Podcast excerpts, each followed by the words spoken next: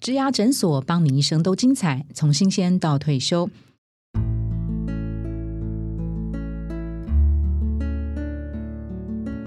Hello，我是主持人 Pola。在九月份，我们推出的是小主管的降财路系列；十月份，我们要进入的是大主管的山顶学系列。那其中第二周，我们谈是竞争还是合作？而且我们今天来到了台中，因为我们的来宾呢是台中一家非常知名的企业，总部在台中。我们欢迎华邦店人力资源处的资深专业经理潘静文 Penny。Hello，Hello，主持人好，各位听众朋友大家好。那我是 Penny。我在华邦店已经工作超过十五年了，十五年很资深的一位人资伙伴。对我从小朋友的时候，大学刚毕业的时候加入了他华邦店这样子。呃，我一加入华邦就是做呃全球人才的延揽，那之后陆续有做招募，有做训练，有做薪资，所以大概所有 HR 的方选都还算熟悉。那那个我先介绍一下 Penny，他过去的那个呃专业是念那个外文系，对不对？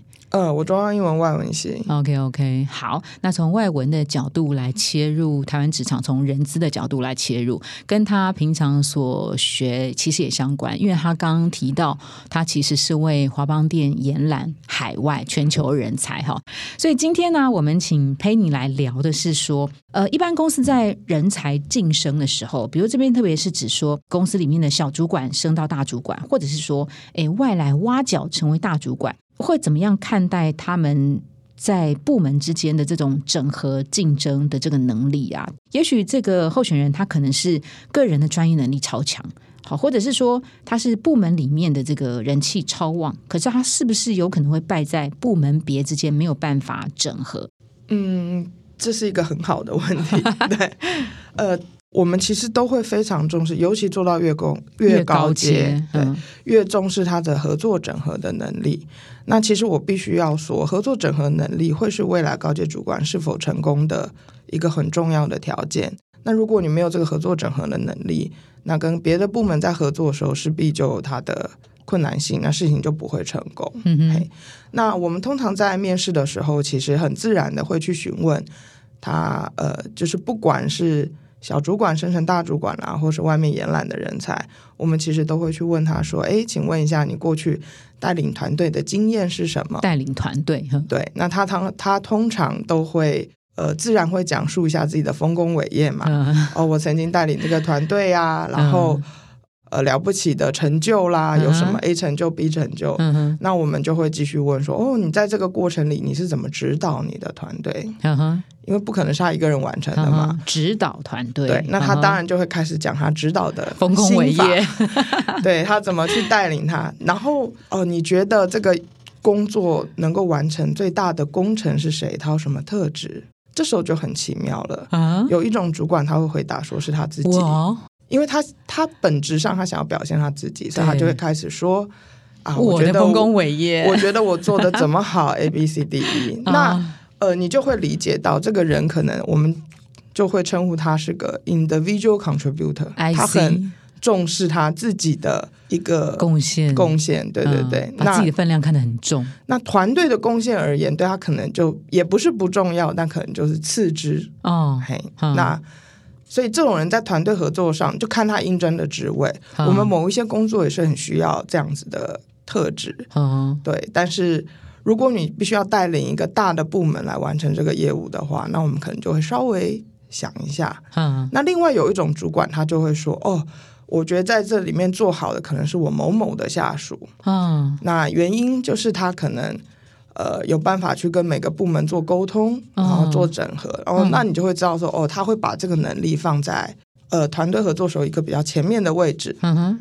那这种人其实相对来说，嗯，他在跟别的部门合作的时候，可能未来就会他比较会用同理心去思考，嗯，然后跟外部门合作会比较顺利一点。好好，那佩妮，我进一步问啊，就是大主管要升大主管了，哪一种方式是比较可以是强调个人 IC 的这个贡献？那哪一种又是一定是要是嗯，他可以把功劳回馈在？下属的这个表现有没有明确的哪一类型的偏好？以部门来讲，我觉得其实都会需要，但是某一些职位吧，嗯，比方像某一些 designer，我们家是做半导体的嘛，所以我们有一些半导体设计，他们其实并不是团队的所谓的领导人的主管。是。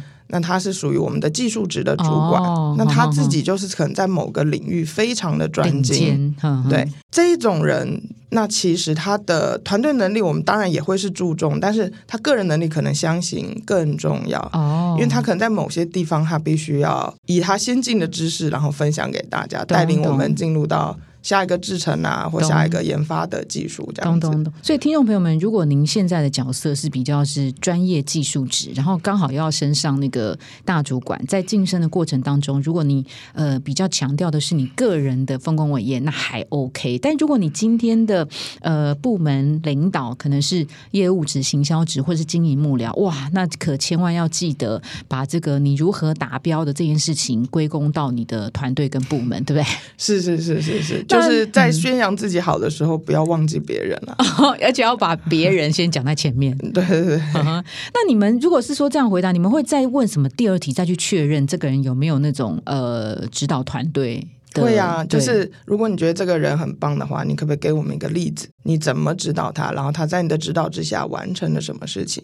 但是我们今天指的是说部门跟部门之间，哦，你们要怎么样测试知道说这个人他在部门之间他是有办法整合的？他可以让很多呃别的部门像山友一样挺他的。以面试来讲，我们通常会问的方法是说：你做了这件好棒棒的事情，那这中间你有没有跟其他单位合作？你碰过最困难的事情是什么？就是直接从负面开始问啊。Candidate 通常就会开始讲：哦，我这我做这个专案，其中我跟其他部门合作的时候，可能碰到了什么状况？嗯但是我还是运用了我的什么技巧，怎么样怎么样，最后可以解决。通常是这样讲。那你就会从他的叙事里，你大概就会知道他通常会采取什么样的方式来所谓解决这个问题。那其实高阶主管在做部门整合的时候，其实他们通常会采取不同的方法。呃，一种最常见的就是我 escalate，嗯，意思就是说，如果我今天跟你无法达成共识，我去找我们共同的主管帮忙。嗯，对，那我就是把问题往上提。嗯，那这个方式。好吗？有好有坏，看事情的状况。对，那其实通常你在 escalate 以前，你一定要先跟他进行一些沟通。对，其实我们讲这个其实就叫本位主义嘛。我比较在乎我的绩效，真的胜过你的，所以我我在跟你讨论的时候，我维护的是我自己。那其实每个人都会讲实话。那通常这个时候你要打破这个想法，就是第一个，对你或对别人的意义是不是一样的？嗯哼。我的意思是说，两边的老板在 deliver 这个讯息的时候，嗯，他是不是都是以要达成共同目标为最高指导原则？嗯嗯，还是那个人在接收资讯的时候已经被告知说，哎呀，我们自己比较重要。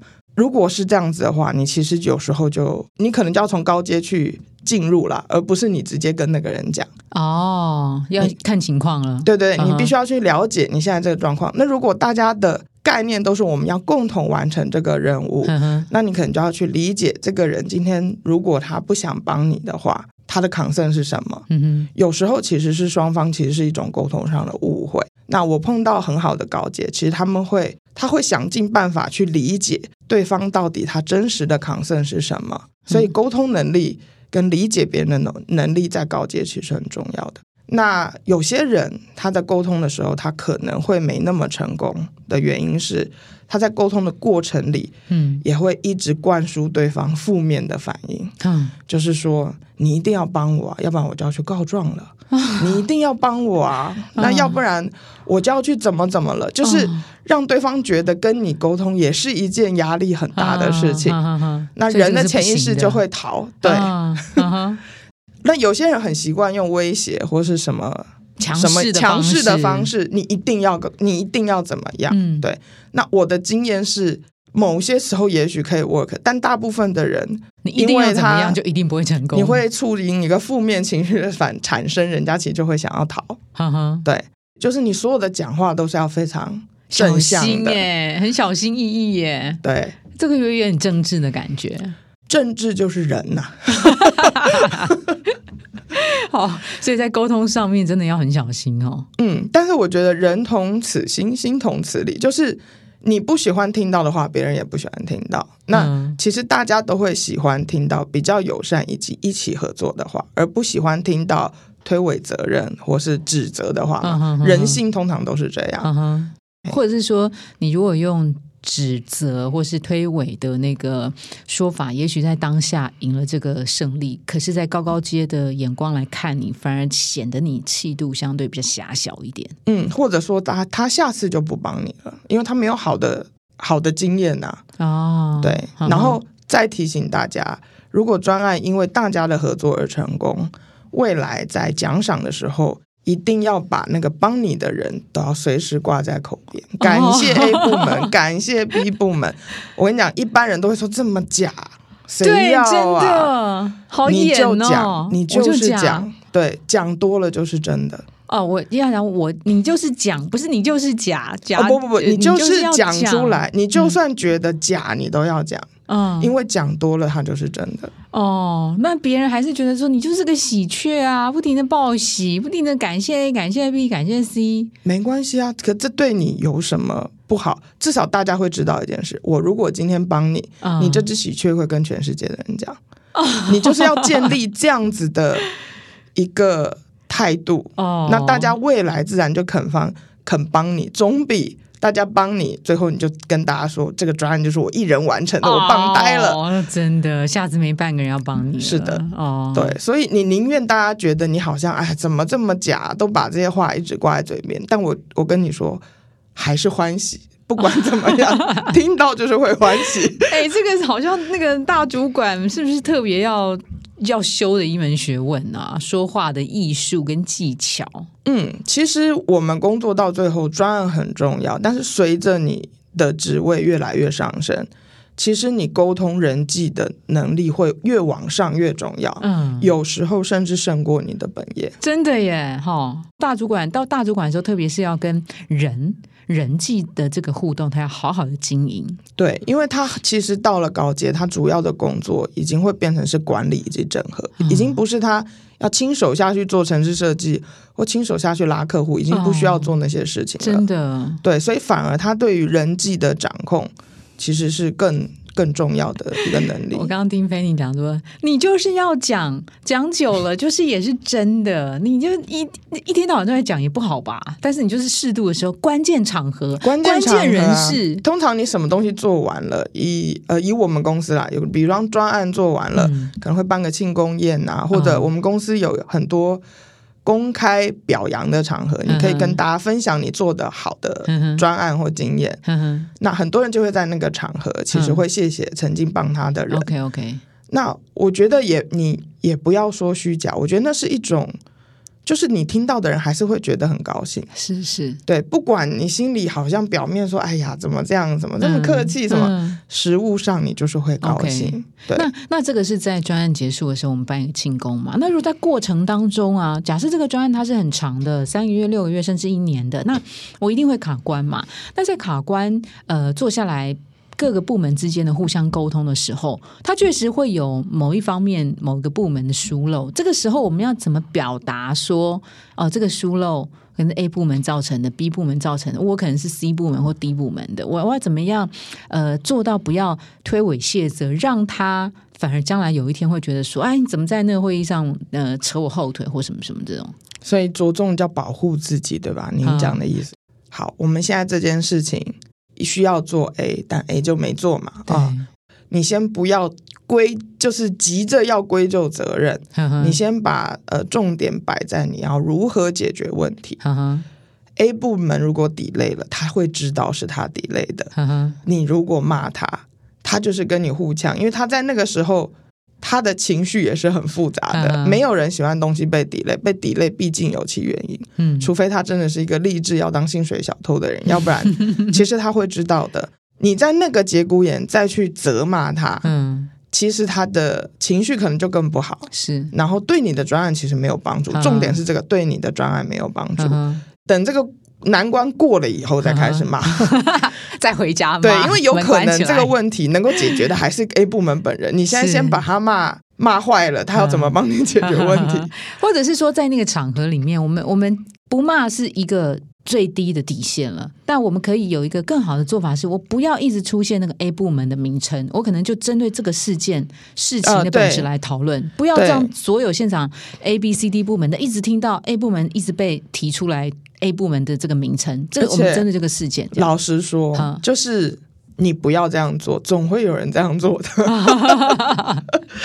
对，但是我觉得啦，就是呃，专案的推进，我觉得还是 focus 在问题解决。是是是，对，所以在那个当下，就像你讲的，我可能不要直指说啊，因为 A 部门 delay 了，就把这句话省掉。我的讲法就是哦。因为现在行程有延误，所以什么问题没有被解决？那我们大家现在看一下这个问题要怎么解决？那大家有没有什么意见？对，自然就会有人会讲的。嗯，而且那个真的不不用一直把 A 部门这个挂在嘴上，因为其实大家心知肚明，这件事情就是 A 顶类的，好，所以就不需要在那个场合里面去让彼此难看。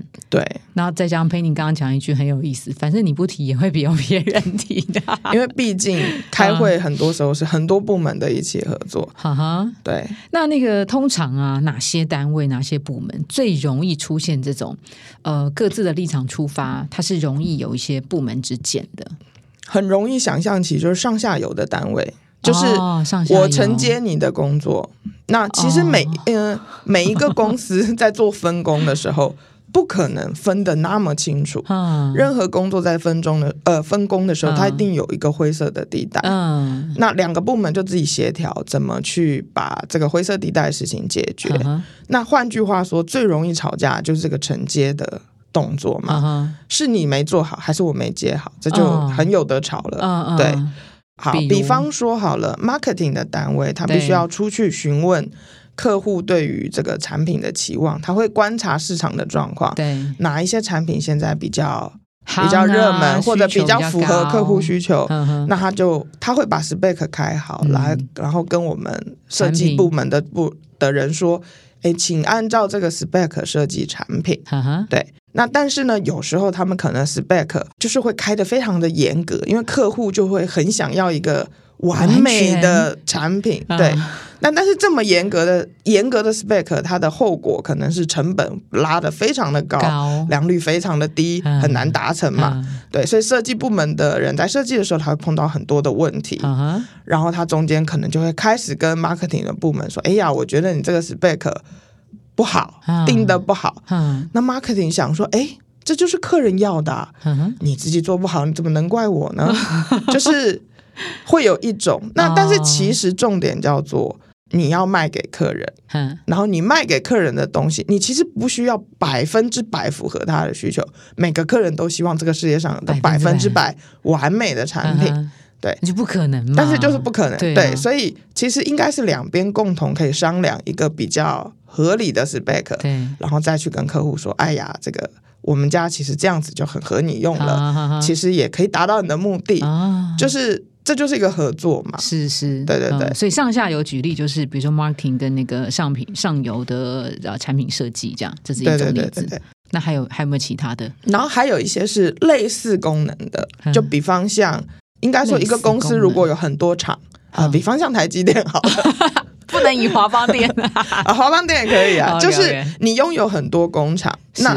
工厂之间一定会被比较，这是没有办法的事情，因为你们都做一样的事。嗯，嘿，那但是其实你再去深究不一样的每个工厂的制成，每个工厂的主要产品，嗯，当然多少会有差异，但是他们因为做的比较类似的事情，所以很容易被比较了。嗯哼，对，所以比如说以销售来讲，可能是北区的营业额，那个某某店的营业额跟中区的某某营业额，就是同样类型的。单位，但只是它在不同的地区，对，或者美国的 sales 跟日本的 sales 跟台湾的 sales，大陆的 sales，嗯，嘿，但是那嗯哼，那种那种呃部门之间可能是来自于彼此的竞争，好，或者是说彼此必须要上下有共同的合作，因为每个人都不愿意承认自己的弱势嘛。我觉得人是很容易因为不想要自己被欺负，防卫心会起来的时候，就很容易会变成一个我们所谓叫做。本位主义啊，但其实很多时候，它的背后其实是一种担担心跟不信任了。我我不相信你，我觉得你会欺负我，所以我要先先下手为强，先展示我要先对对，我要先可能怎么样怎么样，嗯嗯嗯，对。但是大家合作久了以后，你可能就发现根本不需要，其实没有人有这种意思，对。所以我觉得工作场合中建立信任感是很重要的，嗯哼，就是必须要先有一方开启那个沟通的机会，那那这样大家就才可以继续往下走。你必须要跟大家维持个某种程度的友好关系，因为这些人可能未来。他会在厂区内流动啊。今天台中人去高雄厂，有一天高雄厂人也会去台中厂啊。你跟对方的工厂人都把关系搞坏了，你之后要怎么流动？对，然后再来就是呃，因为这也会牵扯到 promotion。嗯，你其实没有办法预测下一个职位他可能会在哪里。那基本上在公司里面，如果你能够跟比较多的单位达成一个很和平的关系，友好的友好的关系，你未来如果有机会可以异动到那里，甚至 promote，那都会是一个好的机会。如果你为了自己现在眼前的荣耀，你就先把大家都打趴了，在会议上痛骂大家，然后你之后发现，哎，我要异动单位在哪里？没人要你了，或者是你去了，你的日子就不好过了，因为你有骂过人家嘛。对，所以同职性的单位，他们某个程度也必须要保有一定的和平，是因为很容易有异动的机会啊。你怎么知道你的？明天，嗯，或下一次的 promotion 在哪里？嗯，所以真的不能只看当下哈，不能只看当下，得要也呃为公司想之外，可能也先想自己未来的两到三步，会不会在眼前的哪一位呃竞争对手，就是可能是你将来合作的同事？对，我觉得在职场工作很久，学到的一点就是，你没有办法预测别人明天会在什么位置，你也没有办法预测你自己，所以比较安全的方式，尽量跟比较多的人。有一个友好的关系，以和为贵。对，今天你看他很小的工程师，你就欺负他；要是他后来证明他很优秀，明天就升处长了呢？你怎么知道？这种例子很多吗？反过来，不会有跳的这么快，不，当然不会有这么极端的啦。但是你说工程师可能过两年就升部主管，过两年再升，哦，有机会哦。如果你如果自己很不长进的话，然后对方很强，对，如果他真的很努力，而且在专案展现非常好，其实是有机会的。哦，我们公司也有蛮年轻的出主管。嗯哼哼这个是从人和的角度去看嘛？好，那比如说我们现在，呃，比如我我我 A 部门跟 B 部门，我们俩真的就是互相竞争。那在那个当下，怎么样可以把？彼此的饼可以做大呢，比如说你你负责北区，我负责的是中区，我们可以怎么样互相彼此 share 我们共有的资源嘛？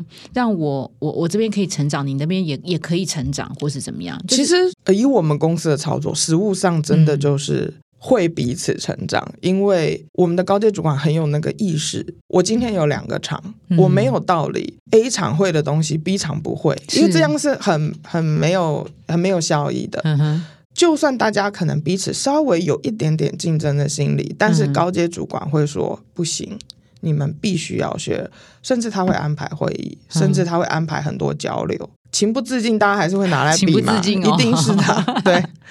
但是其实是大家如果都是在做设计这件事情。比较有效率的方式是我们在同一个平台一起做这些资料的储存，所以每个人要去查都很容易。我犯过的错，你不要再犯了。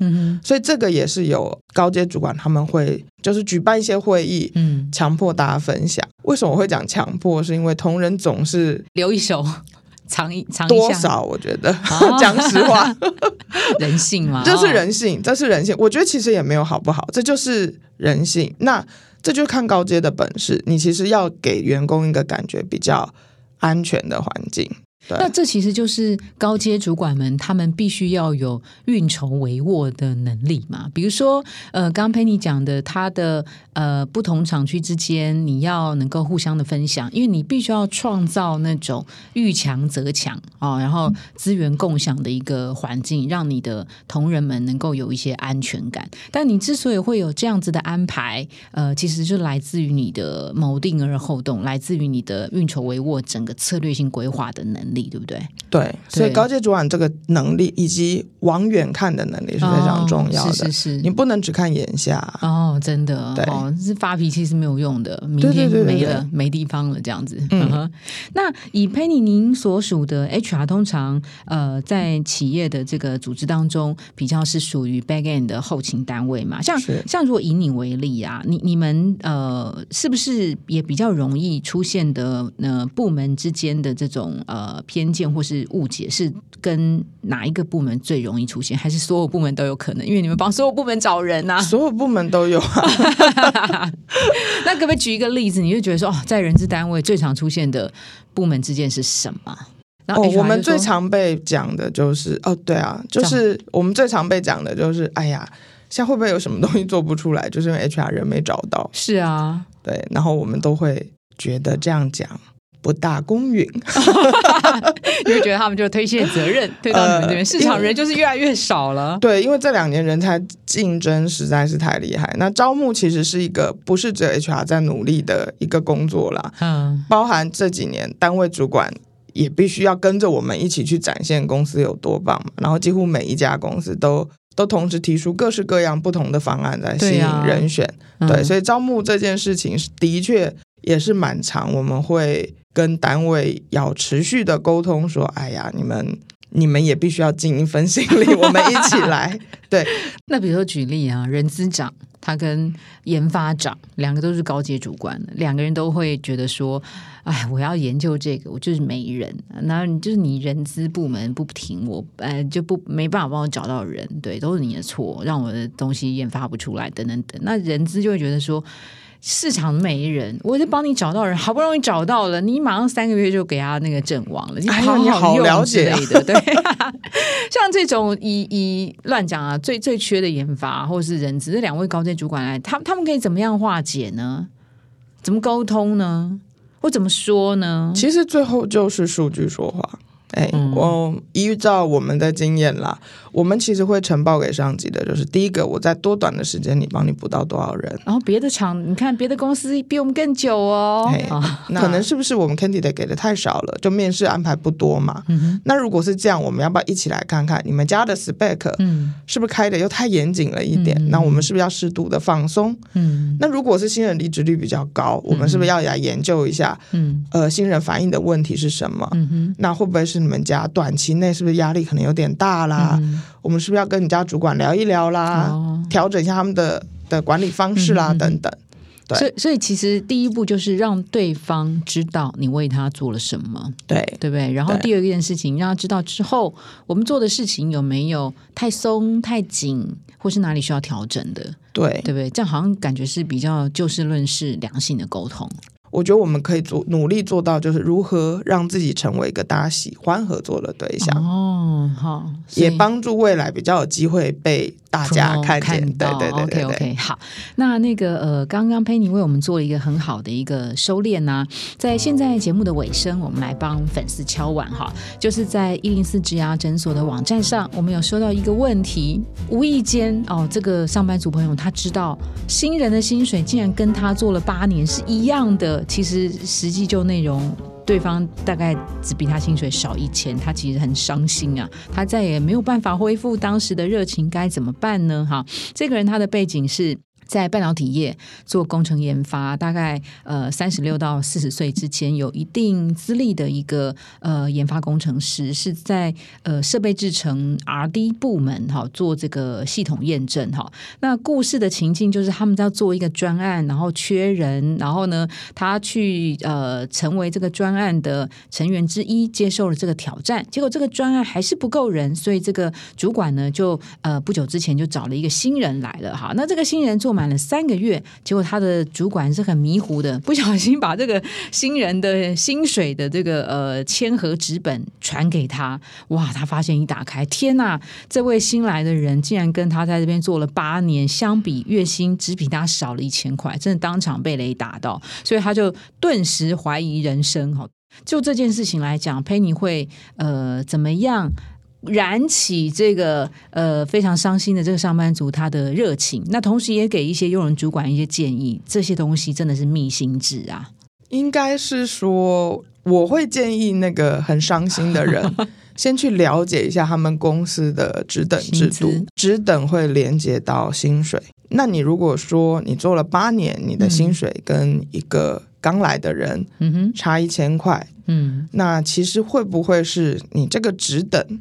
其实他的薪水是有上限的，然后你还在那个职等里，是是，那你可能需要思考的是跟你的主管谈，是不是要扩大你的工作范围，让你可以晋升到下一个职等，然后你的薪资自然就有空间在提升。嗯哼，然后这是第一个，然后再来是我必须也要老实说，这两年因为人才战太激烈，嗯，所以每个公司都大幅了提高无经验起薪。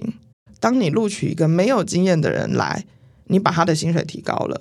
意思就是，去年进来的人的薪水有一年的经验，反而薪水会比这个无经验的人低嘛？嗯，那一般的公司我们会做一个所谓叫做结构调薪，就是说我要把因为这个无经验薪水提高的这这个呃这个幅度影响的人，嗯，我同时应该也要把这些被影响的人薪水提高，对对对，所谓加回来。但是我要怎么加？加多少？往后追到几年？这个每公每个公司就有不同的做法。嗯那如果大家有兴趣，可以去 PPT 的 Tech Job 看。大概这两年腥风血雨非常的多。这个伤心的人也不用太伤心，您不是唯一的一位。你直接去找 HR 是完全 OK 的，薪资就是很机密的东西嘛。那你要跟主管谈的时候，是你心里可能要稍微想一想，如果 HR 已经回答你了，哦，可以改或者不能改，嗯，那这两种回答你大概要怎么跟？对对对对，怎么样沟通到你喜欢的那个结果？懂懂懂。所以先找 HR 问清楚公司的职等制度，然后呃，职等制度看有没有调整的空间，有或者是没有，你再把这个东西带回来跟你的主管讨论。如果没有空间的话，就是要讨论我的工作的内容可不可以。扩大范围，或者给我一些新的挑战，我来证明给你看，我值得这个价。对，或者对，或者就是一零四上报，把履历表打开。对，OK，好，那我们这一集的节目啊，就先到这边。那今天非常谢谢 Penny 来为我们分享，非常谢谢 Penny，谢谢，谢谢听众，再见，拜拜。